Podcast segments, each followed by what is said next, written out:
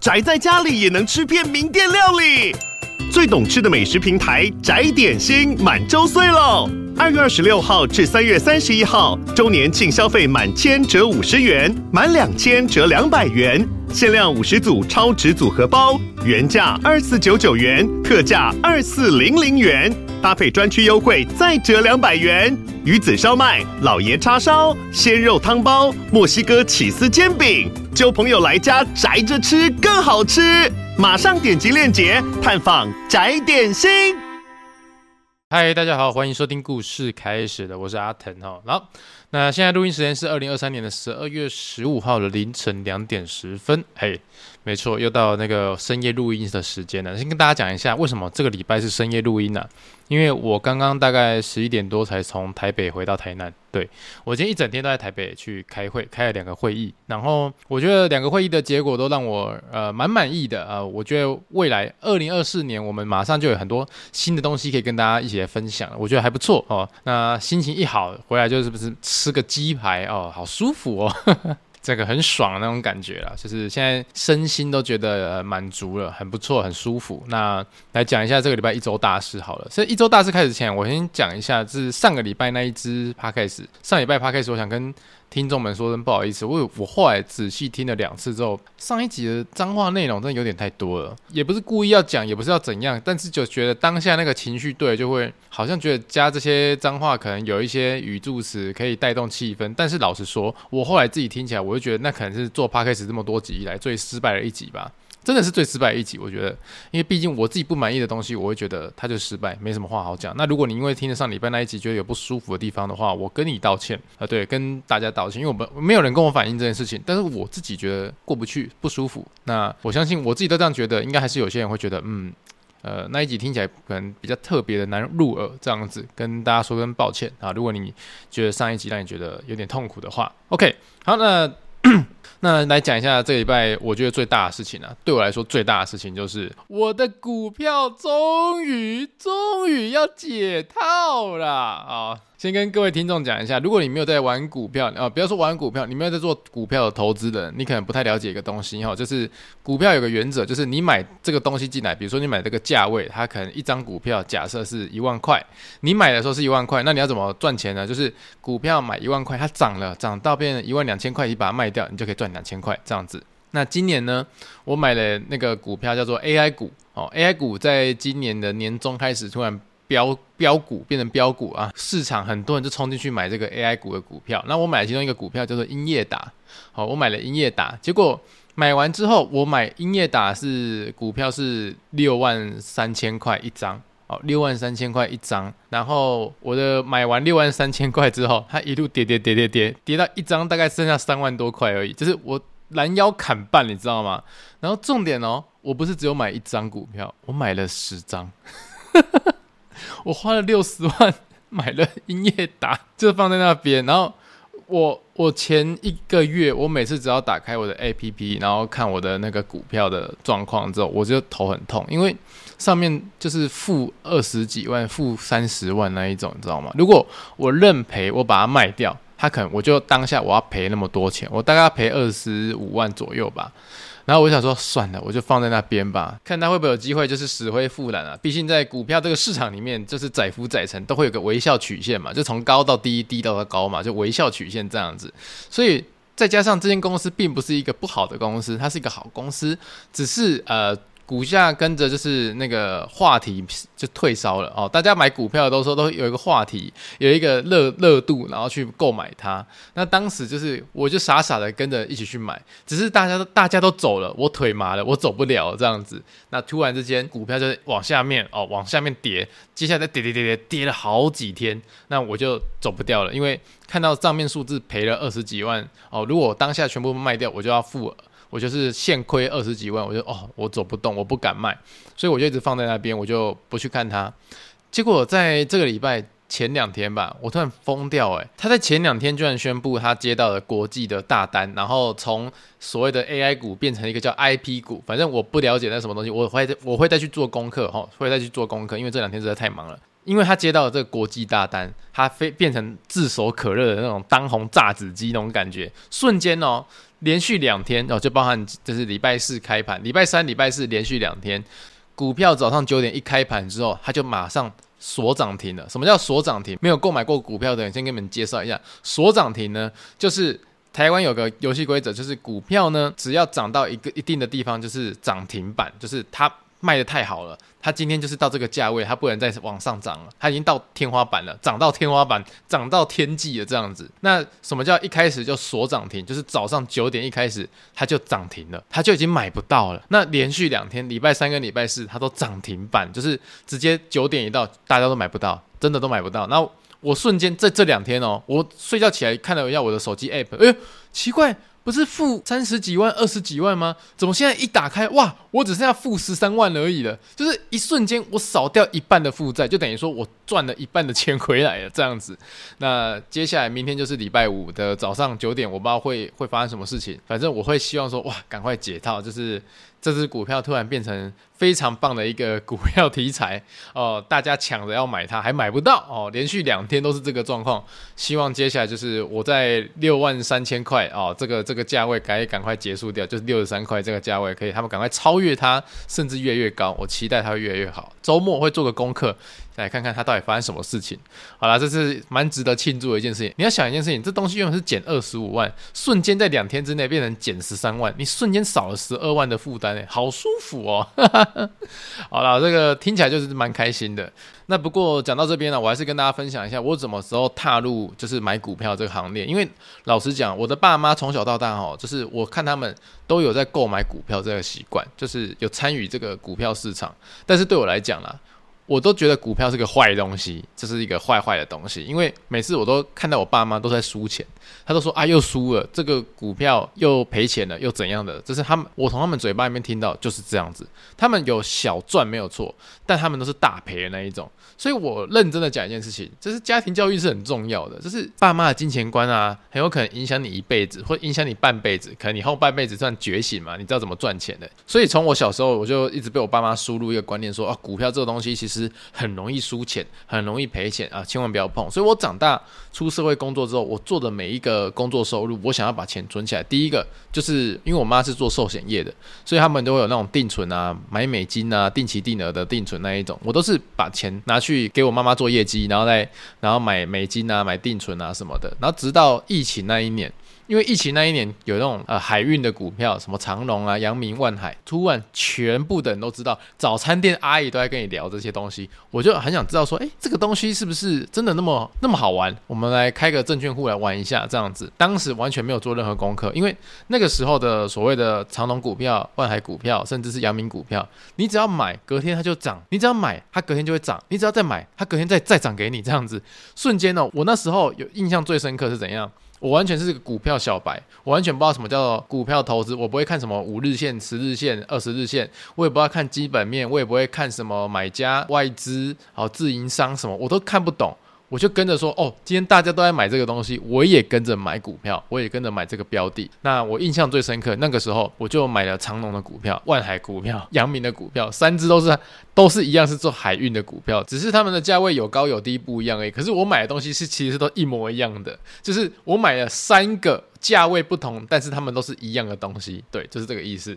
然后那时候我印象最深刻的就是，因为我第一次买股票，所以我这三家我可能都各买一。各买一张股票，这样子就买完之后，隔天哇，马上就他们就涨得超多了。我今天假设放了十万块进去，结果明天就变成十万零五千块，我现赚五千块。这么好玩的游戏，怎么不早点跟我讲？你知道吗？我当下就觉得好神奇哦！我居然把钱放进去，然后隔天就多了五千块出来。那我今天是不是多放一点钱进去，明天会变更多呢？那那想当然，那个时候我就真的这样做。我前前后后我就。放了大概七十万台币在股票市场里面，因为那七十万我本来就是存起来的，就是放在银行里面，跟平常用不到，可能想说紧急要用的时候可以用到那种闲钱，就是不会影响到我生活的那闲钱，所以我就把那七十万就放在股票里面，结果发现说哇，我把七十万放进去，结果它它就变成一百四十万了，就七十万变成一百四十万，哇，我每天看到那边，哇，怎么那么厉害呀？这样子，我玩到最后，我买股票买到最后就变成这个样子。那个时候我还跟我的那个朋友跟我。经纪公司都有讨论说，哎、欸，为什么我现在已经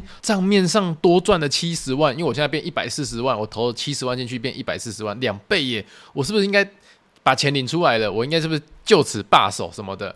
然后他们都告诉我说：“哎，哪有人在气势正好的时候就收手呢？对不对？你要持续加码，或者是你就放在那边让它继续涨，继续涨啊！”我说：“真的假的啊？”说：“对啦，你相信我们就对，我们是股票老手什么什么的。”然后讲完之后呢，我说：“好，那我就哦把钱放在那边，等到我那个房子要装潢的时候，我就把它提领出来，好把股票卖掉，提领出来去装潢房子。”结果这个时候完全没有概念的那种小白哈，就完全不知道说，哎，有没有讯号出来说股票要不行了啊？或者是说，其实你应该啊适时的收手哈，去把你的股票做一些调节啊。所谓的调节就是部分的把它领出来哈，虽然你可以不要全部领出来，但是你可以一部分领出来，把那些数字变成真正的钱。完全我没有做这些事情，我就觉得说啊，我就是放着它每天都会涨，每天都会涨，哇，搞不好都以后都不用画画工作这样子。结果没想到，在我生日的那一天，美国那边出了一些什么新闻消息。结果生日，我生日那天礼拜天嘛，生日晚礼拜一，我的股票瞬间大崩跌，从赚七十万变成只赚四十万，瞬间少了三十万，我整个傻住，我说发生什么事情，怎么跌那么惨？然后接下来之后。我想说不会吧，他明天会不会再回去？那我们先不要卖好了。我那时候还有四十万，接下来还是一天跌的比一天还惨，一直跌，一直跌，一直跌，跌到最后，我三只买的股票我还是有赚钱，可是我从赚七十万变成只有赚十七万，就是我最后把它领出来，我只赚了十七万。如果我那个时候说，哎，我赚了七十万，我要收手，我部分领出来，或者是我全部领出来，都是 OK 的。结果我没有做这些事情，我是把它放在那边，我觉得它每天会越来越多，越来越多，越来越多。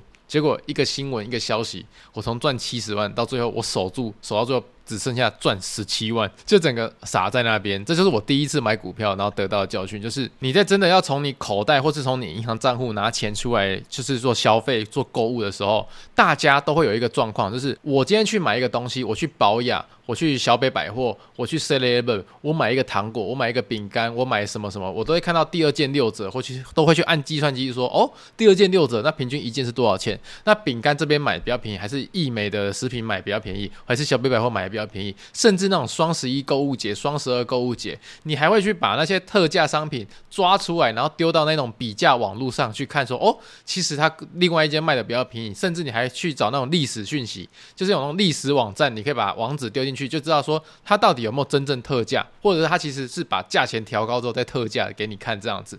我们在买生活日常用品，在 Costco 买那个鸡块，买那个卫生纸，有没有？哦，一个卫生纸里面有六十包，六十包里面还一百二十抽，那。平均一张是几块钱，甚至那个红龙鸡块啊，一大包里面有六百颗，还是什么什么的，那一颗鸡块是几块钱？这样子我都可以算到这样錙铢必较。结果在购买股票这种完全不知道的东西，就觉得哇，钱突然在隔天变多，没关系，那我们继续把钱放进去，会会不会越变越多，越变越多这样子？不要被冲昏脑袋啊，各位。好，所以也是奉劝大家，为什么我前几集有一直有讲说，诶，我觉得在学校生活、学校课程里面应该要加入大家怎么去管理钱或是认识钱，因为我们就是没有这样的基础，所以我们在面对说所谓的投资这件事情，所谓买股票或是买其他东西都一样，我们对于这种东西钱会突然变多，完全没有办法抓住那种呃心理的那种贪婪，你知道吗？你不了解钱，但是它突然变多了。你就想要贪婪的抓住更多，我这我相信只要是人都受不了这样的诱惑，所以我觉得这样的教育应该从小扎根做起啊。好了，那反正就是我这是分享两件事，第一个是我的被套牢的股票准备要回春了，那第二件事情就是第一次买股票的经验跟大家分享。那如果你是未来也要踏入呃做股票投资啊，或是定期定额的什么的这种股票小白。我真的奉劝大家先做一件事情，先买 ETF，然后参与市场。好，买 ETF，因为蔡蔡现在也是有把一部分的薪水，就是只要我发薪水给他们的时候，他就会把薪水嘛一部分来买 ETF，然后放在那个大盘里面，就是跟着一起享受哦，有有涨有跌的那种节奏啦。那目前它都是有涨啦，因为现在状况还不错。那其他人就是，如果你想要知道更多股票资讯的话，欢迎不用问我，哈，不用问我，自己去做功课，因为你也知道，我都可以说我现在还负十三万了。就代表我并不是一个很厉害的人。我现在股票全部都买 ETF，全部，我只要有一些呃可以分配的闲钱，目前暂时用不到的钱，我觉得拿着 ETF 不错，我就拿去买 ETF，因为至少我会觉得那比较稳定一点哈。我心脏受不了这样的暴击。好了，那这个礼拜的一周大事先讲到这边，我们接下来终身之后进入周记环节。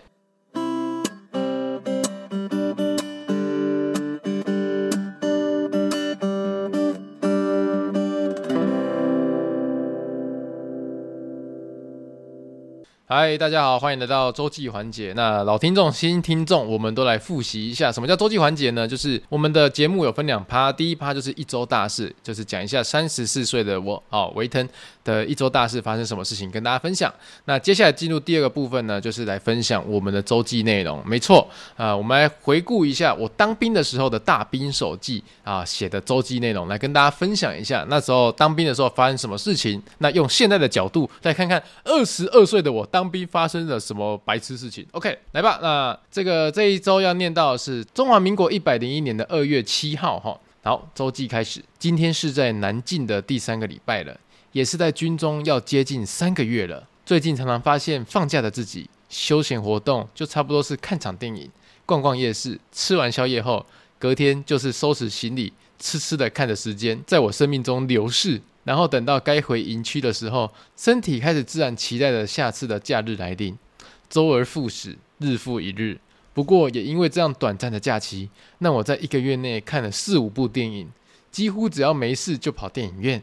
发现国片真的越来越好看了，不论是《正头》《爱的面包魂》，或是去年的那些年《欧阳盆栽》，都是非常有内容的。就算没有内容，也很有味道。其实有时候看着自己退伍的倒数剩下两百多天了，不知道是好是坏。我想只要能够平安度过，这样也不差吧。哼，OK OK，哎，我我只能讲说，这这个周记里面讲出来的东西非常的有年代感哈，非常有年代感。我们来复盘一下，OK，好，那是民国一百零一年二月七号的周记哈，说今天是在南靖的第三个礼拜，南靖就是我们那时候待的营区的名字，好，在嘉义。然后也是在军中的第三个月了，最近常常发现放假的自己休闲活动就是看电影、逛夜市、吃宵夜，然后隔天就是收拾行李，等时间到就要回营区了。呃，先跟大家解释一下哈，我们那时候放假呢，就是放都是放两天。什么叫做放两天呢？就是哦，礼拜五我们都会有个做体能测验，就是跑三千公尺，只要你在十五分钟以内把三千公尺跑完的人，你就可以在礼拜五的下午六点，好放幺八假，然后下午六点。你就可以放假回家了。那如果你是跑不过三千公尺，你在十五分钟内没有办法跑完的人，不好意思啊，你变成要礼拜六早上八点才能够放假，就是俗称的动八哦。你不要想说，哎、欸，呃，礼拜五下午走跟礼拜六早上走有差吗？就差一个晚上，没有。对当兵的人而言，非常有差，差的很多，差的要命。你知道那个时候哈，如果你三千公尺没有跑完，你。跑到十六分钟哦，你人家说十五分钟合格，你是十六分钟你跑完，哇，差那一分钟，甚至差三十秒，甚至差一秒钟，他们都抓得很紧哦，一秒钟也不会让你过，因为只要多一个人留下来，晚上呢就可以多一个人站哨。哦。就是多一个人来排夜哨，就是哦，你你也不用睡觉，反正你明天都要放假，来来来，来，来站哨来站哨这样子，就差那一个晚上就差非常多，你还要多吃一次营区的饭哦，那个饭有够难吃，你还要多吃一餐，然后隔天早上还要再吃一次早餐。通常隔天如果你是早上八点就要放假的人，他是不会吃早餐的，他说，我不吃我不吃，我时间到我八点就要放假，谁跟你们吃早餐？我要去外面吃好吃的这样子，所以我们就说多留下来吃一餐。而且你说那个多留下来那个夜晚是真的那么痛苦吗？我跟你讲，真的非常痛苦，真的非常痛苦哦！你可以提早八个小时，提早十二个小时回到你温暖的家哦，开着冷气啊，吃着鸡排啊，看着电视啊，喝着真奶啊，穿一条内裤在你的房间走来走去，那是多么幸福的事情！因为这些事情在你们现在听起来就是非常自然，你在家里就可以这样做，但是在当兵的男生里面。哦，那个宿舍里面是不可能做这样的事情。我们在当兵的时候还会强制哦，就是冷气只能吹两个小时，夏天的时候冷气只能吹两个小时，而且呢，睡觉的时候还要挂蚊帐。有大家有没有挂过蚊帐睡觉？没有当过兵的应该没有挂过蚊帐睡觉吧？应该很少。就是我们睡觉的时候是强制要挂蚊帐睡觉，然后睡觉的时候还要把拖鞋摆在床头，哦、毛巾拉好放在那个床架上面这样子，因为半夜会有长官来检查。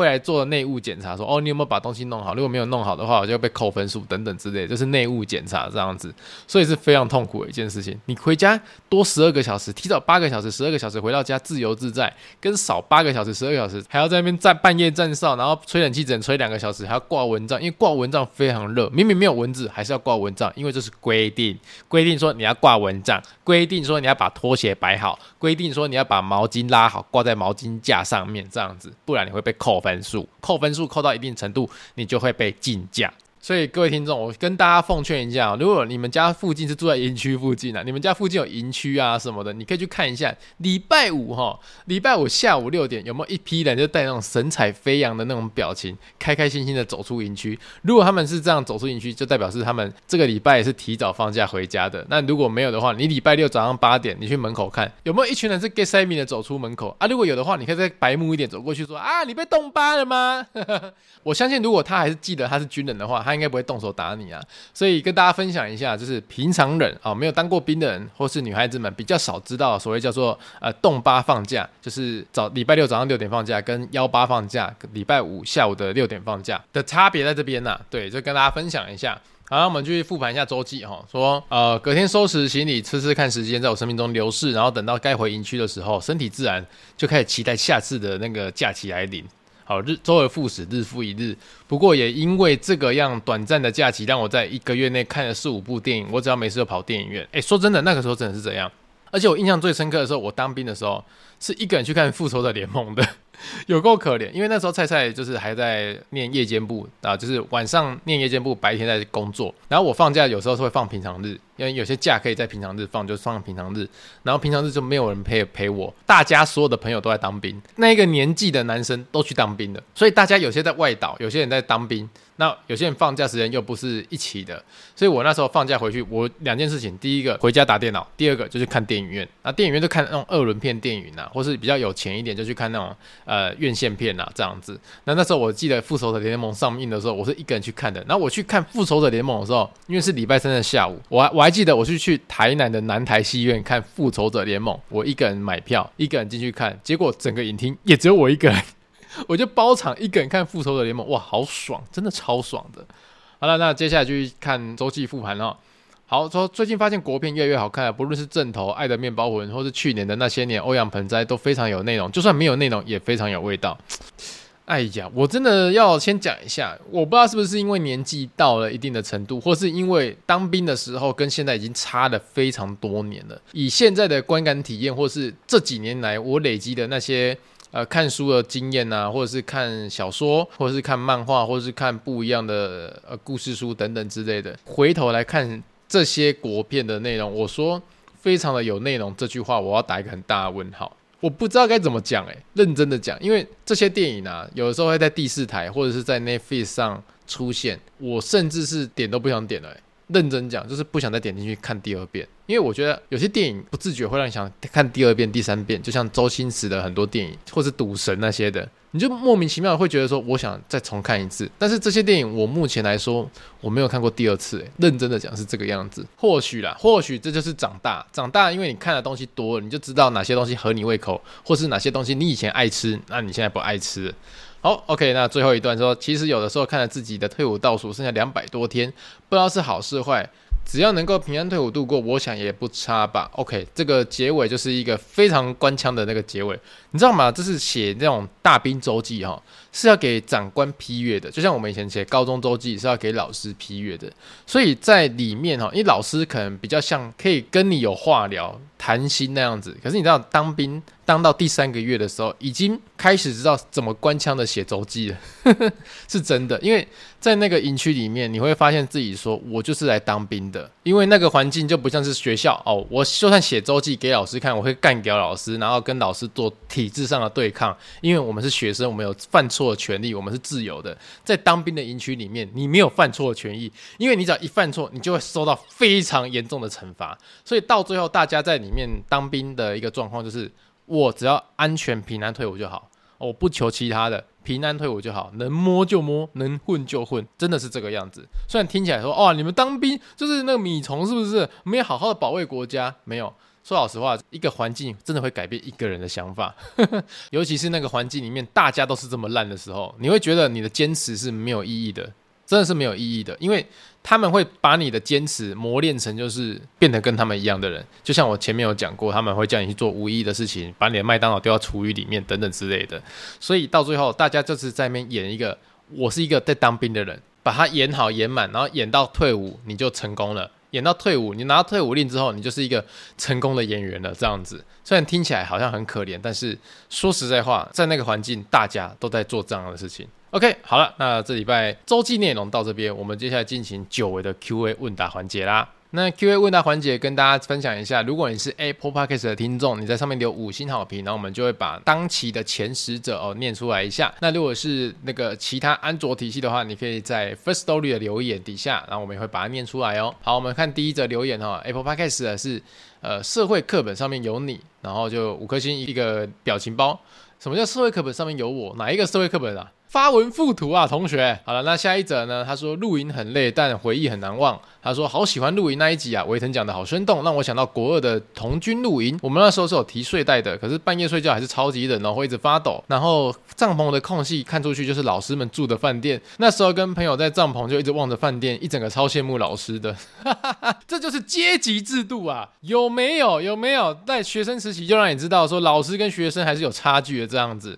哎，我真的想不透，那时候为什么一定要要风靡露营这件事情呢、现在我不知道现在学生还有没有在露营，但我自己把这件事情抽到现在，我现在是个大人来看这件事情，我会觉得超级不合理的。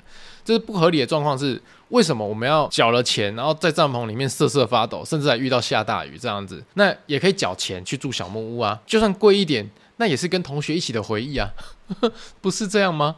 好了，那下一个留言是说，希望维腾你可以看到。他说维腾你是我永远的偶像啊，谢谢你，但不用把我当偶像，我们就是呃在网络上做故事的人，谢谢你。好，下一个是维腾好，哎，维腾可以可以录鬼故事吗？我是你的忠实 YouTube 粉丝，都追踪。那你可能是新来的听众，我跟你讲一下啊，这边是完全不讲鬼故事的，因为我们把鬼故事奉献给 YouTube，所以我们在 Podcast 也有一部分的听众。其实是怕鬼的，这边就是他们的避风港，我们就是要在这边保护呃这一群害怕鬼故事的朋友们，好，我们一起保护，我们守护这个小天地。下一位是大队接力，他说威腾，我都因为跑太慢，所以没被选到大队接力啊，没关系啦，这个世界上你又不是要去参加什么奥运，有的没有的，跑不上没有被选上都没差啦。你看我现在活得好好的啊，对不对？这样他跑得再快，又比我机车快嘛，对不对？我骑机车咻一下就到了，对不对？还不用流汗呢，好棒哦。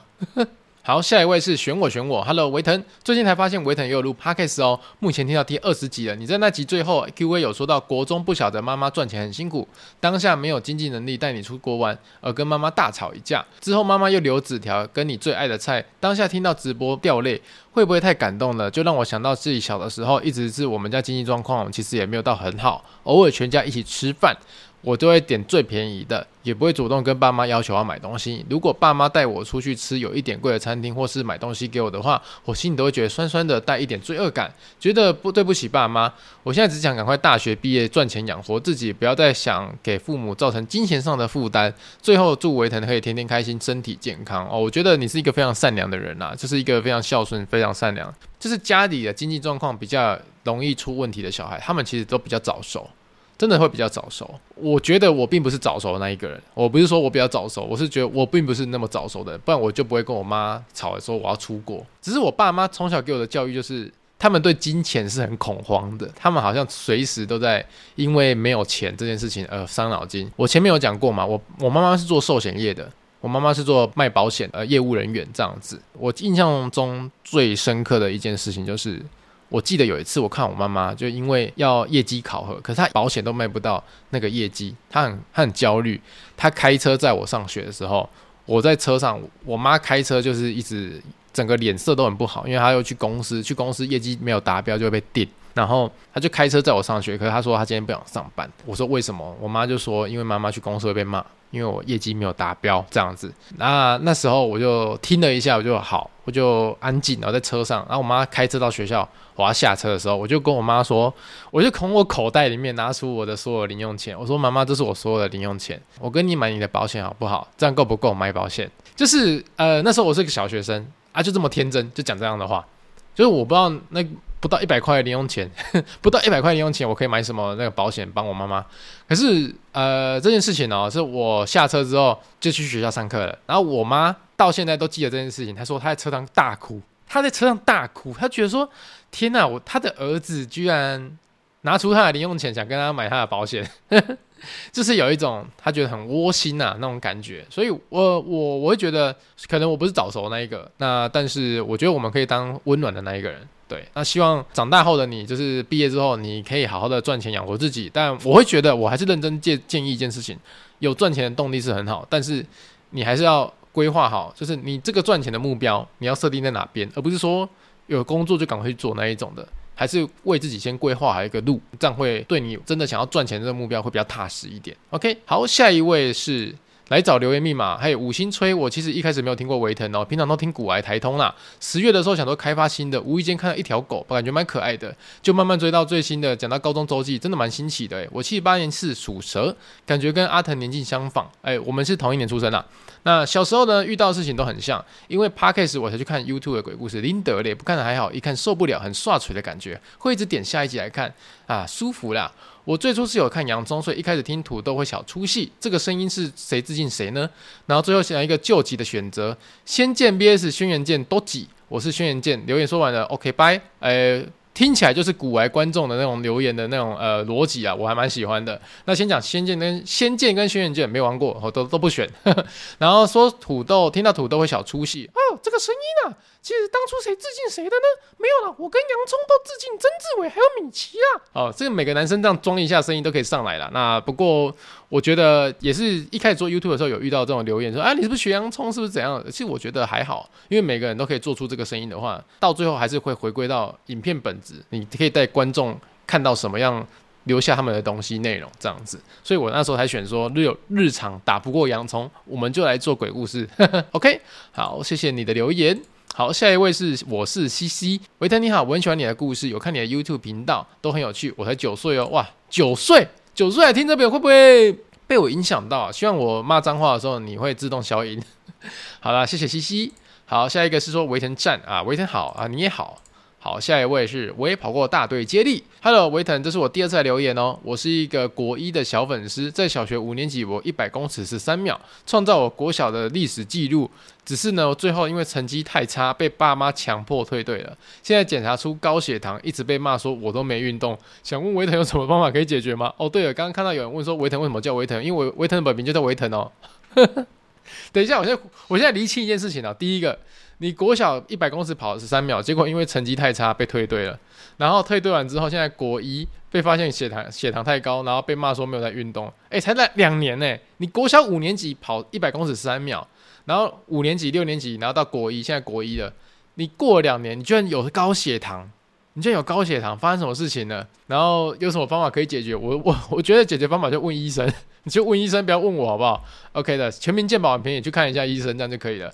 然后说有人问维腾为什么叫维腾，因为本维腾的本名就叫维腾哦。对，我的本名就叫孙维腾，这是这个是毋庸置疑的，去查一下应该可以查得到啦。呃，我只能说这个国一的同学，我真的非常同情你的遭遇，就是明明很喜欢跑步运动，还创了最高纪录，就是创了最新的纪录，就是跑了最快的纪录，结果被退队。但是因为是成绩不好的原因呢、啊，我可以跟你分享个故事哈。我在国小的时候，我们班上有一个同学，他非常喜欢踢足球，就踢足球校队，甚至他们的足球校队哦，一路踢踢到美国去，跟他打交流赛那一种的，这是非常厉害的那一种呃足球校队。但是他到最后也是被退队了那样子，为什么呢？因为他有一个惯性说谎。什么叫惯性说谎？他每次哈都是说他去足球队踢足球，所以踢到最后他都不写功课，不交作业。但是我们班导师就是非常注重品德的人，然后刚好这个同学叫品德，他姓柯，叫柯品德，真的很妙。然后每一次哦，老师说要交作业的时候，这位柯品德同学都会说他忘了带作业。他不是说他没所写作业，他说他忘了带。然后一次两次之后，老师就知道他在说谎。到第三次、第四次的时候，有一次我记得老师直接把足球教练叫来教室里面，要品德直接对教练发誓说，如果他再不交作业，他就会把他退队，不用去足球队训练了这样子。然后结果品德哦，这个同学他也在全班的面前发誓说，他绝对会交作业。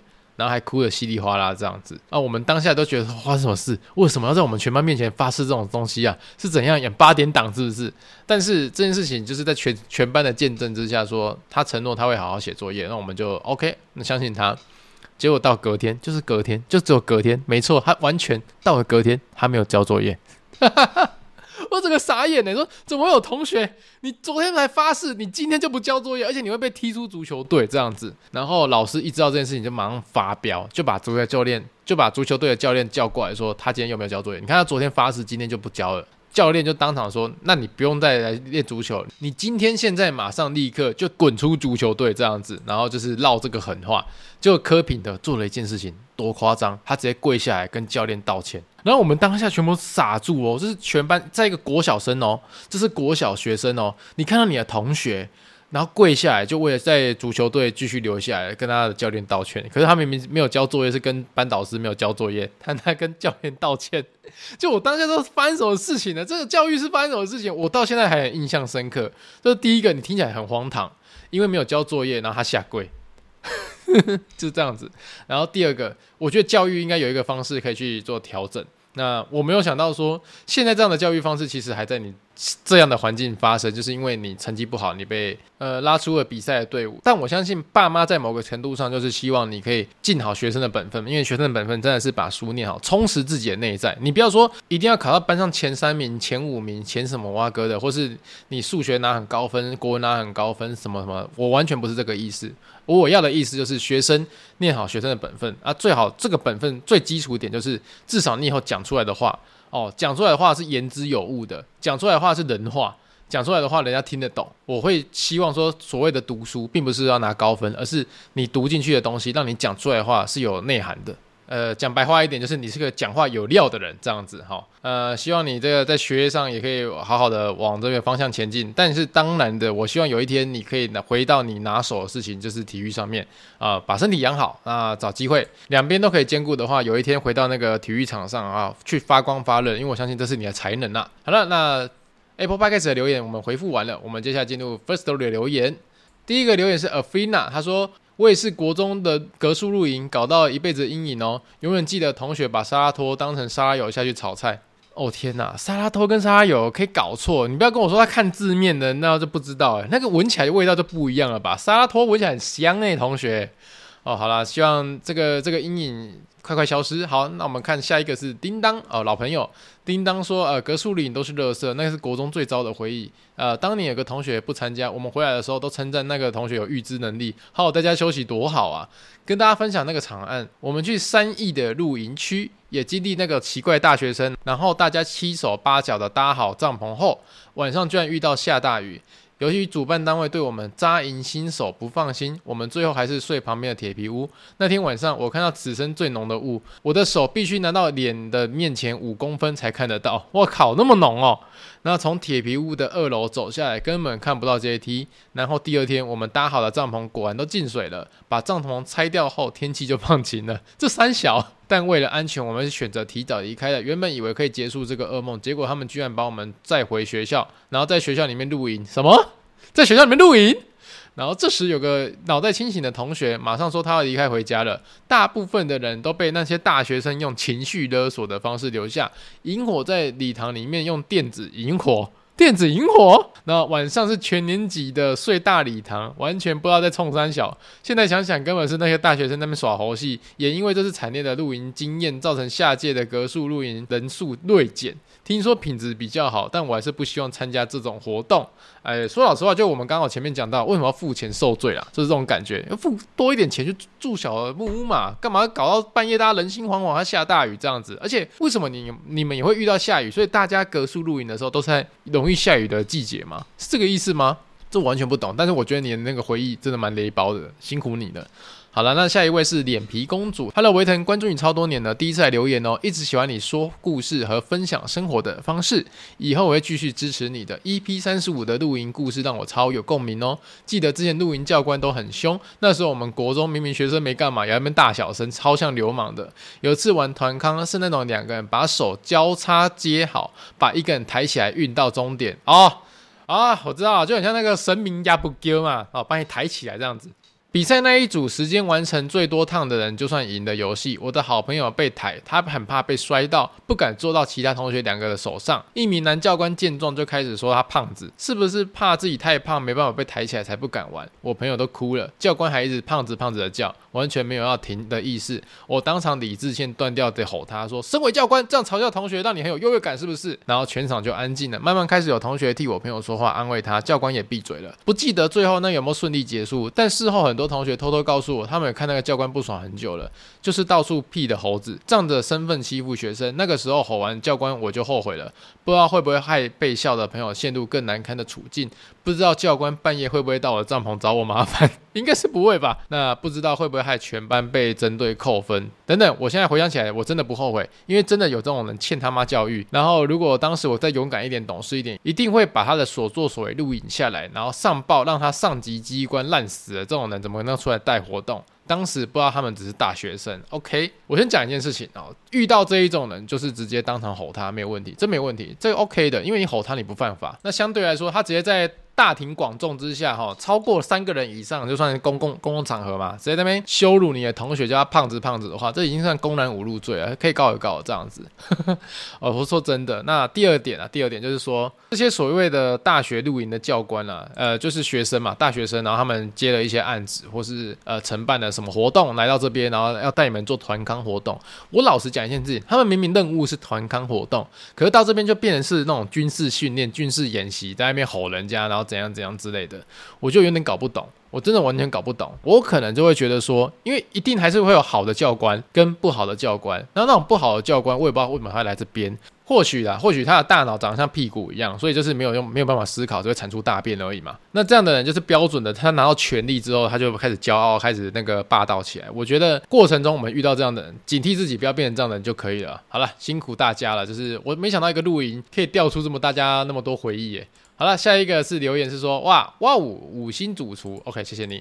好，下一位，哎，一样的留两次干嘛？啊，跳过。好，下一位是安安哈，他说刚刚去看了维腾的一百 QA，原来维腾跟鼻妹认识，你们都是我超喜欢的图文创作者哦，谢谢安安啊。那鼻妹是一个 YouTuber，那以前是在做图文作家，我们差不多算是同一期出出来画画的，大家也可以去 YouTube 搜寻他哦，他还蛮蛮好笑的。好，下一位是西固，哎，老老听众了，维腾保证让喉咙好好休息哦，等好起来才能够大吃大喝，请你吃炸鸡排加辣加大杯绿茶一分糖哦，谢谢谢谢西固，哇，你们这些留言的听众真的超超棒的。然后下一位是叮当，哇，叮当。重复念了两次，我们这先跳过哈，把机会让给另外一个朋友。然后下一位是 Jack，那他说如果电脑还可以等，建议等到十五哦，因为十五才有重大突破。Intel 十五太久了吧，还要等一年？呃，先不要了哈，啊我们再看状况再说。然后下一位是喵，他说 Hello 维腾，我是新观众，在我的努力之下，终于看完你的影片了，只用一周的时间哦。哎，等一下，太快快了吧，一周的时间。我这影片至少做四年了，欸，然后说停殡仪馆的人感觉头脑不灵光啊，我会直接叫计程车，只是挺花钱的。那本人有阴阳眼，一定会看到先跑，不然会被吓尿了。我觉得他非常棒，就是一口气把我们所有的前几周的内容一口气讲完了。呃，你有阴阳眼的，我比较好奇啊，我就好奇一件事情，有阴阳眼的人看到阿飘的时候，到底要用什么反应去？去面对这些事情，因为据说，据我朋友讲说，哈，有阴阳眼的人，他们也没办法预期说他们什么时候会出现，因为就像鬼会跟你玩躲猫猫一样，鬼有的时候看到人会躲起来，但是有的时候他想被你看到之后，他会跳出来，甚至他也不知道你看得到他，他不知道你有阴阳眼，所以他会朝你面前走来走去，走来走去。但是有阴阳眼的人就容易被这一幕吓到，但他们被吓到的当下又不能说表现出很害怕的样子，因为这样子就反而让对方知道说，哦，你看得到我这个鬼哦。就是听说还蛮困扰的，这是我听到的那个反馈啦。好了，那 Apple Podcast 跟 First Story 的留言我们都念完了。哇，这集录了四十几分钟，哇，快五十分钟。今天的状况算不错，我的喉咙都已经回到巅峰的状况。OK，赞啦。那这个礼拜 Podcast 就到这边哦。那如果你想要支持阿腾的话呢，你可以随便到我的 YouTube 频道，然后点一支影片，让它跳出个广告，把它看完就好，算是一个微薄的对我们 Podcast 的支持哦。好，那我们下个礼拜再见哦，拜拜。